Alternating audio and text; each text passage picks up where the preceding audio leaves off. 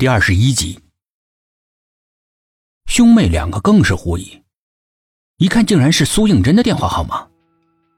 我真的没有。苏应真瞪大眼睛，吃惊的说：“哎，不管有没有，反正呢，钱已经打到我的账户了。拿人钱财，为人消灾。哎，我就进去看看，也算是对得起那笔钱了。”男子不由分说，趁着大哥把门打开，他就挤了进去。刚一踏进客厅，那个风水师就忍不住打了个大大的哆嗦。靠，这里是人住的地方吗？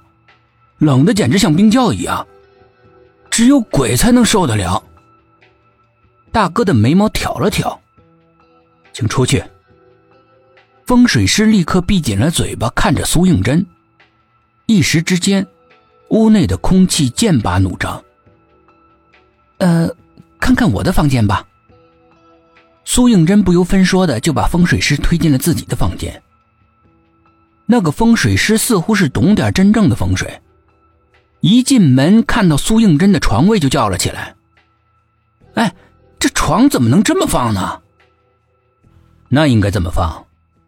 大哥在身后冷冷的说。那个风水师似乎是想卖弄一下自己的学识，转过头问苏应真：“你是不是睡觉的时候特别容易感到冷？”而且还容易惊梦啊！苏应真连忙点头：“嗯，你说的太对了。这是因为啊，床尾正对着门，那么你睡觉的时候呢，脚就会对着门，在这风水学上嘛，叫做大凶恶的摆设，轻则生病住院，重则一命呜呼了。你竟然还能够安然无恙，嗯，奇迹啊！会不会太夸张啊？”苏应真有些不敢相信，毕竟现在骗钱的风水师是太多了。夸张？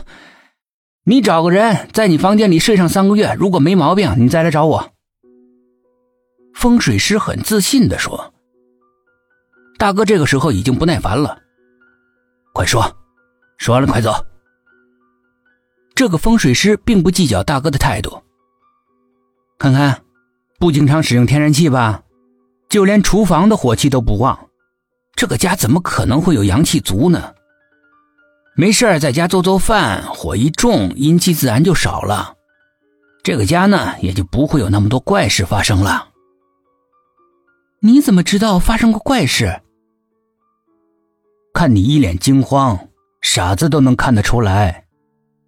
大哥在一旁一脸轻蔑。送走了风水师。苏应真听从他的建议，把床重新摆放了位置，睡觉果然安稳多了，而且一个人在家的时候也不会那么害怕了。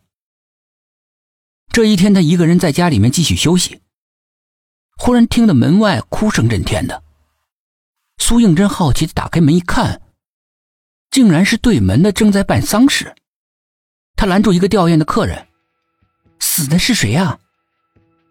这家的女主人。哎，才不过三十几岁就英年早逝了。客人心情沉重的说：“什么？”苏应真简直不敢相信，前两天我还看得好好的，怎么说走就走了呢？哎，天有不测风云呗。他们一家呀，本来是想去木兰山度假的，谁知道呢，半路上就出了车祸，他当场就撒手人寰了。客人不无惋惜的说。才三十好几的人呢，孩子还那么小。苏应真默默的走进了对家的门，那家的客厅早就布置成了灵堂的样子，供桌上供着一张很大的黑白遗照，遗像里的女主人正对着每一位来宾微笑着，正如她生前礼貌周全一样。